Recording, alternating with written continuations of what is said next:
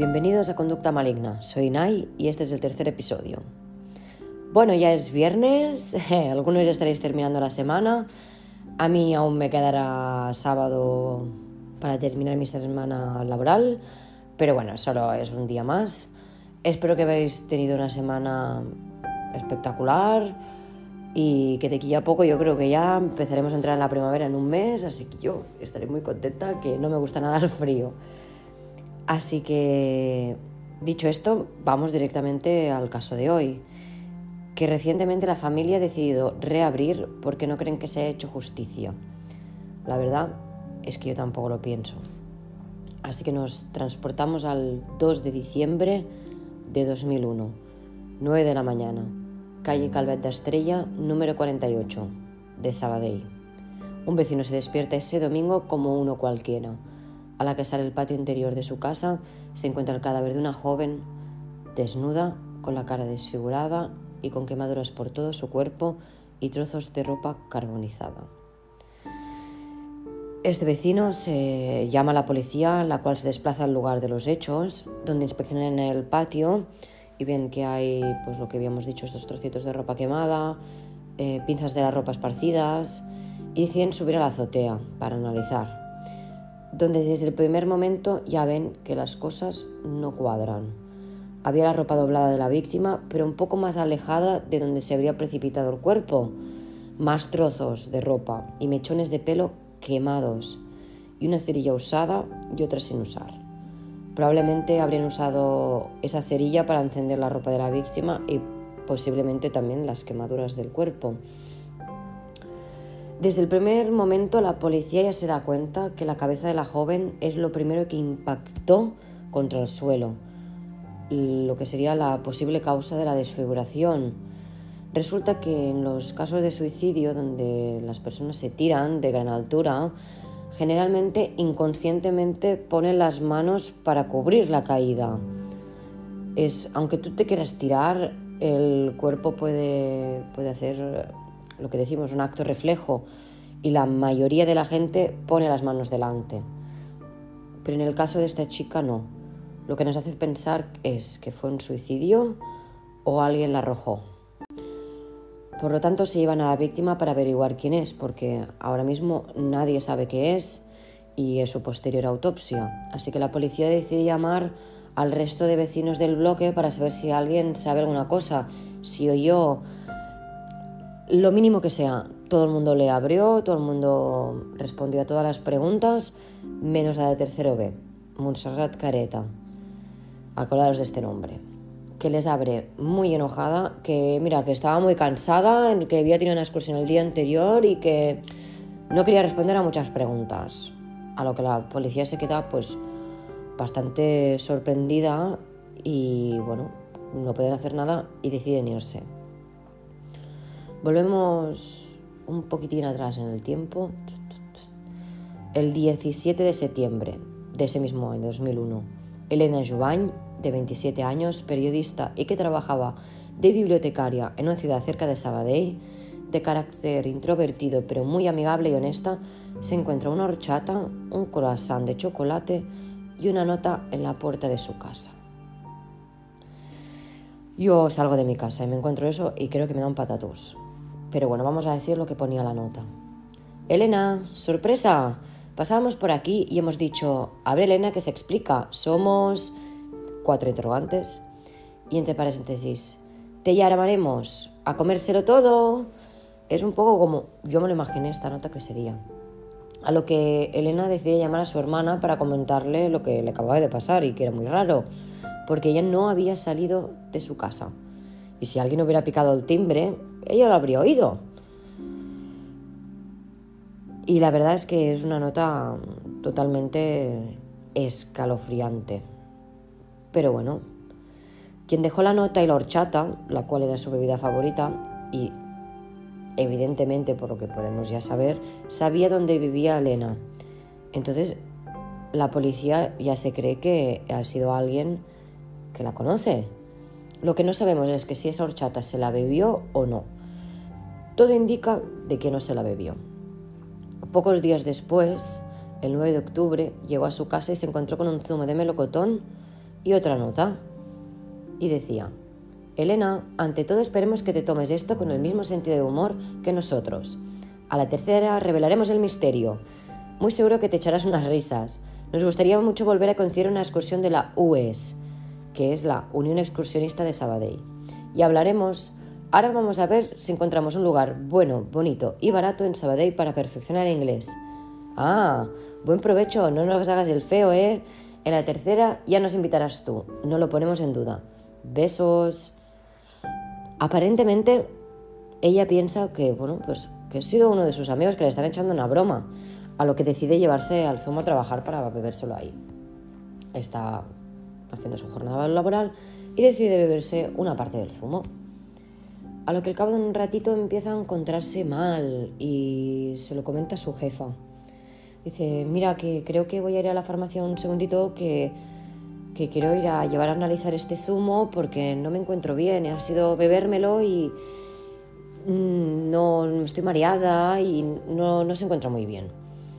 A lo que su jefa le dice, no, pero ¿para qué vas a ir a la farmacia? Ves a casa, ya harás estas horas otro día, no pasa nada, no te preocupes.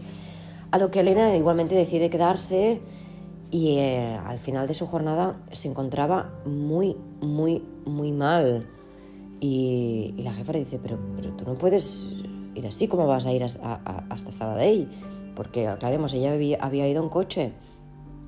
Y ella decide llamar a un matrimonio de amigos, los cuales cuando la vieron decidieron llevársela a su casa le dieron un té, una infusión y a ella se le cayó encima directamente, a lo que la pusieron a dormir. Y al levantarse, Elena no recordaba absolutamente nada. A lo que llegaron los resultados del zumo, que los envió en los laboratorios Echevarne, que son unos laboratorios muy, muy, muy famosos. Y resulta que el zumo contenía benzodiazepina, que es un medicamento que en a muchas, muchas altas dosis o combinados con alcohol o con otras sustancias pueden causar la muerte y pueden hasta inducir un coma. O sea, es algo bastante preocupante.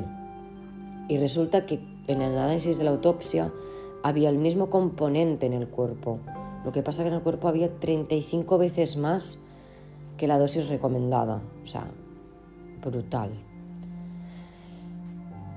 deciden investigar la casa de Elena y vieron que había una botella de vino abierta y dos copas, igual que su chaqueta y su bufanda y todas sus pertenencias. No parecía que en ningún momento habría pensado de salir de casa. Entonces, recordemos a Munsa, Montserrat Careta, que sus amigos le llamaban Munsa.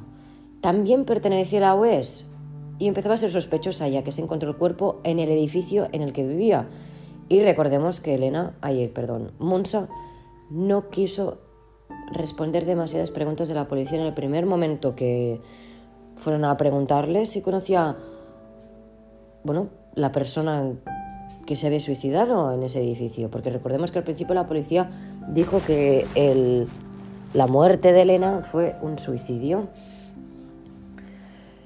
Entonces la policía empieza a sospechar, ¿no? Que la intención de los anónimos era realmente matar a Elena o es que se les fue de las manos un juego de rol. Lo que queda muy claro es que la nota y su muerte están relacionadas.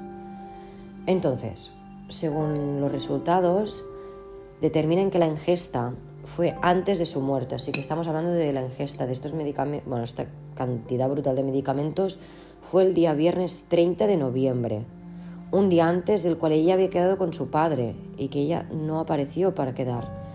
Había quedado con su padre para comer ese día, ese sábado, a lo, que ella no se presentó.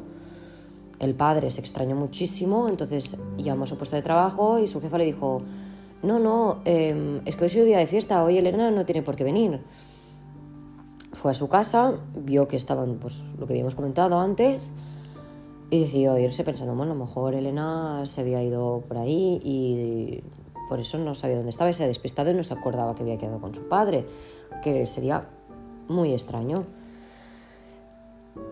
A lo que pasan unos días y los padres de Elena siguen sin saber nada de ella, así que la familia decide hacer una denuncia de la desaparición. Al denunciar, la policía les enseña la ropa del cuerpo sin identificar que tenían en la morgue. Nos acordemos del cuerpo de una joven encontrado en la calle Calvet Estrella. Pues era Elena. Entonces, ahora los padres ya saben que desgraciadamente su hija no está, entonces empieza la investigación. Ven que el día 30 Elena llamó un amigo a las doce y media de la mañana y ese mismo día tampoco se presentó en el trabajo, así que se cree que, como fue el día de la ingesta de las benzodiazepinas, probablemente quedó con alguien después de las doce y media de la mañana y a las 3 ya no se pudo presentar a su trabajo porque no podía actuar a su voluntad. Probablemente la tuvieron en coma durante dos días o no se sabe bien bien. Entonces a lo que empiezan a corroborar cortadas para ese día con los miembros de la Unión Excursionista, donde sorprendentemente Monsa es, es integrante de la UES. Así que Monsa y su pareja Santi declaran, lo que es muy curioso que ella tampoco fue a trabajar el día que Elena desapareció. Ya estamos viendo aquí alguna cosa extraña. Y también entre ellos dos, esta pareja, había muchas contradicciones. Ella dice que duerme en el piso de Calvet de Estrella, pero era en casa de sus padres. Em, después que vieron a ver un partido de fútbol, pero Santini lo menciona. Y la policía ya está empezando a sospechar de estos dos. A lo que el día, el día siguiente él va a la comisaría a rectificar su declaración donde dice, la tarde del día 30, Monsa se presentó a su despacho y fueron al partido de fútbol y terminaron durmiendo en casa de los padres porque el día siguiente tenían que ir a, una excursión de la UES y que estaban más cerca. A lo que aquí ya estamos viendo que están coincidiendo lo que ella había dicho antes. Y es un poco, un poco extraño, ¿no? Perdón, que necesitaba ver un poco de agua.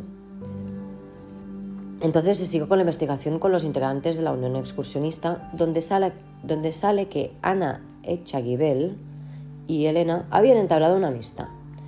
Y resulta que en una excursión reciente tuvieron un rifirrafe, pero nadie se lo tomó demasiado en serio, ¿no? Era una riña. Dos meses después llega el peritaje de las notas en donde detienen a Monsa por escribir la primera y parte de la segunda. El restante, lo restante fue Ana, que resulta que ella estaba enamorada de Elena. A lo que van a investigar las dos casas. En la primera detenida se encuentran dos cajas de Noctamid, un medicamento que contiene chin, chin, chin, benzodiazepina, que serían compatibles con las encontradas en el cuerpo de Elena y por la cantidad que falta, porque recordemos, no lo he dicho, perdón, había dos cajas, pues que había una vacía y una entera. Y por la cantidad que falta, coincidía con las encontradas también. A lo que el juez dictamina que hay pruebas suficientes para encarcelar a Munsa. O sea, ya estamos viendo aquí mm, quién es la posible causante, ¿no? Lo que pasa es que el juez dictamina también que Munsa no habría podido hacerlo sola. Por, lo que sería la complexión física de ella, no era una persona muy alta ni tampoco muy fuerte, así que habría sido muy complicado para ella subir el cuerpo hasta la azotea y después precipitar el cuerpo hacia abajo. Porque, os voy a decir una cosa, em, resulta que el cuerpo cuando se cayó para abajo, cuando se precipitó, se llevó, las, se llevó pinzas de la ropa. Chocó un poquito con lo que sería la fachada. Cuando alguien se suicida, se impulsa al vacío. Hace una onda, por decirlo. En cambio, cuando, tú, no sé, de pequeños todos hemos tirado una piedra al río. O nos hemos tirado nosotros al río, ¿no? Si tú dejas ir una piedra desde el puente, cae en, línea recta y chocaría con todo lo que nos encontremos. Pero en cambio, si tú, por ejemplo, quieres tirar la piedra, eh, no sé, quieres ir a lo más lejos, pues tú la impulsas, ¿no? Para que nos hagamos una idea un poco más del escenario del crimen. Entonces, todo el mundo indica que habría sido Santi la iglesia. Santi y Monza eran, bueno, es lo que habíamos comentado, tenían una relación sentimental a lo que él siempre estaba en casa de Munsa. Poco después del hallazgo del asesinato de, de Elena, eh, resulta que él se mudó a vivir con ella, compraron muebles, una habitación de matrimonio, perdón, antes, de, antes de, del asesinato, perdón, perdón. A lo que él siempre estaba por ahí y los vecinos también habían corroborado de que, que Santi estaba siempre por ahí. Así que podría haber sido totalmente factible de que fueran los dos los, los asesinos. El motivo aún no lo sabemos, pero claramente Munsa sola no pudo cargar con el cuerpo.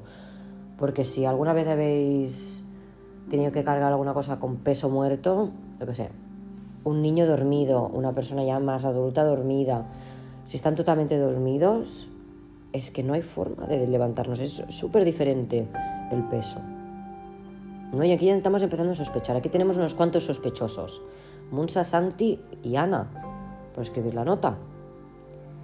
¿Vale? Entonces, seguimos. Durante el periodo de, encarcelamiento, Santi no dejaba ver a nadie más si él no estaba delante a Munsa. Parece que intentaba que no se le escapara nada de lo que pasó el día 30 de noviembre en ese piso. A ver, claramente algo pasó ahí. Eso lo tenemos todos claros, ¿no? Meses más tarde vuelven otros resultados de las notas, a los cuales decían que los anonimatos lo escribieron primero y parte del segundo Ana Echaguibel y exculpan a Munsa. O sea, ahora vuelve peritaje diciendo de que Munsa no tenía absolutamente nada que ver con las notas. Así que esto ya está empezando a coger un giro súper extraño.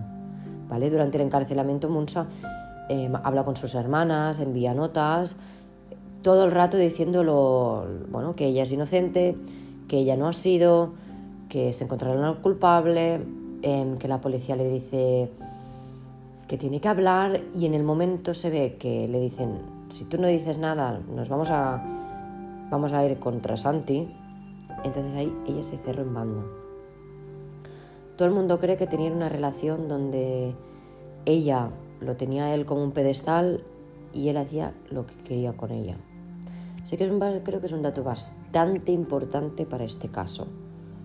Puede ser que Munsa realmente no tuviera absolutamente nada que ver, la encarcelaran por un delito que no había cometido y los culpables siguen vivos y libres. ¿Podría ser? Vamos a seguir, a ver qué podemos, qué podemos averiguar. Entonces también encarcelan a, Ana. Lo que pasa que fue puesta en libertad poco después por no tener pruebas suficientes para mantenerla entre rejas o indicar que fue uno de los culpables del asesinato de Elena. Entonces, un poco después del encarcelamiento, cuatro meses después, el 7 de mayo del 2002, el mismo día que la hermana de Montserrat Carreta se había suicidado más de 10 años atrás, se la encuentran los funcionarios colgada en los baños de la cárcel, dejando una nota diciendo que era inocente y que tenía que morir. Lo que las declaraciones que han hecho los amigos de Montserrat es que ella no se imaginaba poder volver a hacer vida después de eso, porque ella era profesora de, de parvulario, de niños pequeños, y aunque encontraran que era inocente, ella tenía pánico de salir a la calle y que la llamaran asesina, culpable, bueno, y a saber cuántos más insultos, ¿no?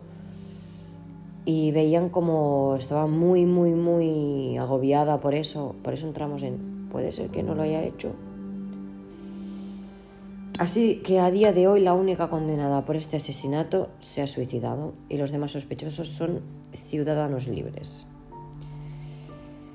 La verdad es que es un, es un misterio este, este asesinato porque a la pobre Elena yo creo que la intentaron matar tres veces, primero con la horchata, después con el zumo, claramente el zumo tenía benzo de y si hubiera ido a analizar la horchata es que estoy segura que también habría tenido.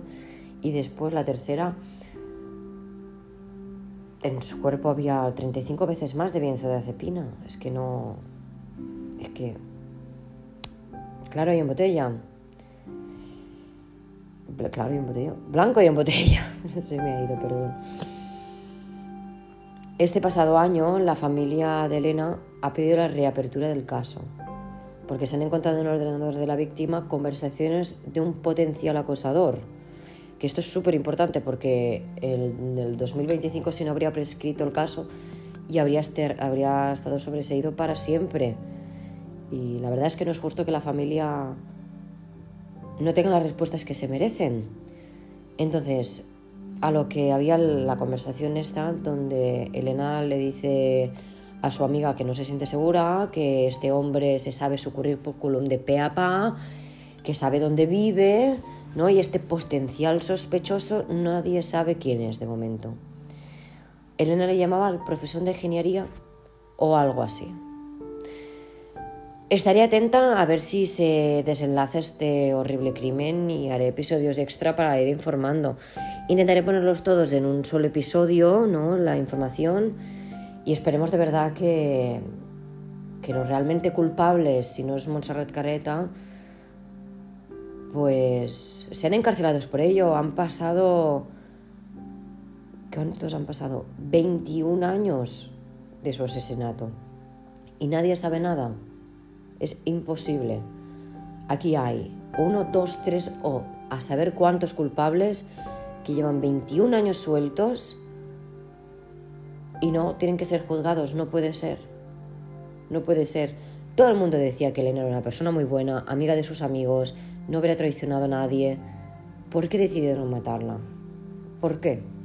¿Qué, qué había hecho Elena? ¿O qué no había hecho Elena para que alguien quisiera drogarla. Es que también hay la hipótesis de que fue un juego, un juego de rol que se les, bueno, que se les fue de las manos y a la que le dieron tanta benzodiazepina, se pensaron que estaba muerta y decidieron pues tirarla por la azotea y que pareciera suicidio. Esta también es una teoría que realmente yo la veo muy muy factible, porque es que no ha salido ninguna prueba en contra de Elena, ni nadie que la odiara más que Ana, que estaba enamorada y no estaba correspondido.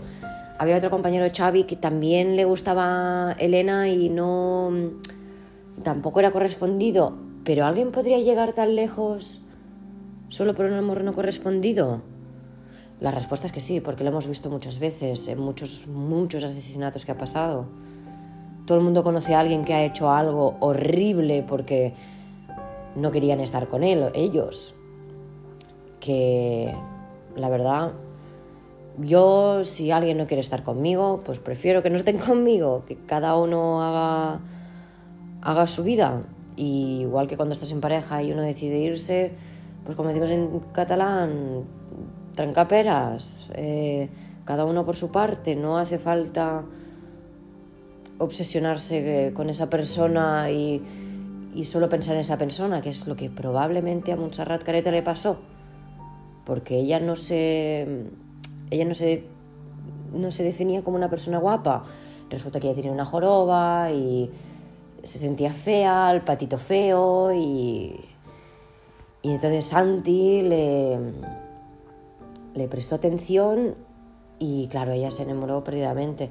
Puede ser que Elena, ay, perdón, puede ser que Monsa supiera lo que pasó o estuviera ahí cuando pasó, fuera muy participativa o poco participativa.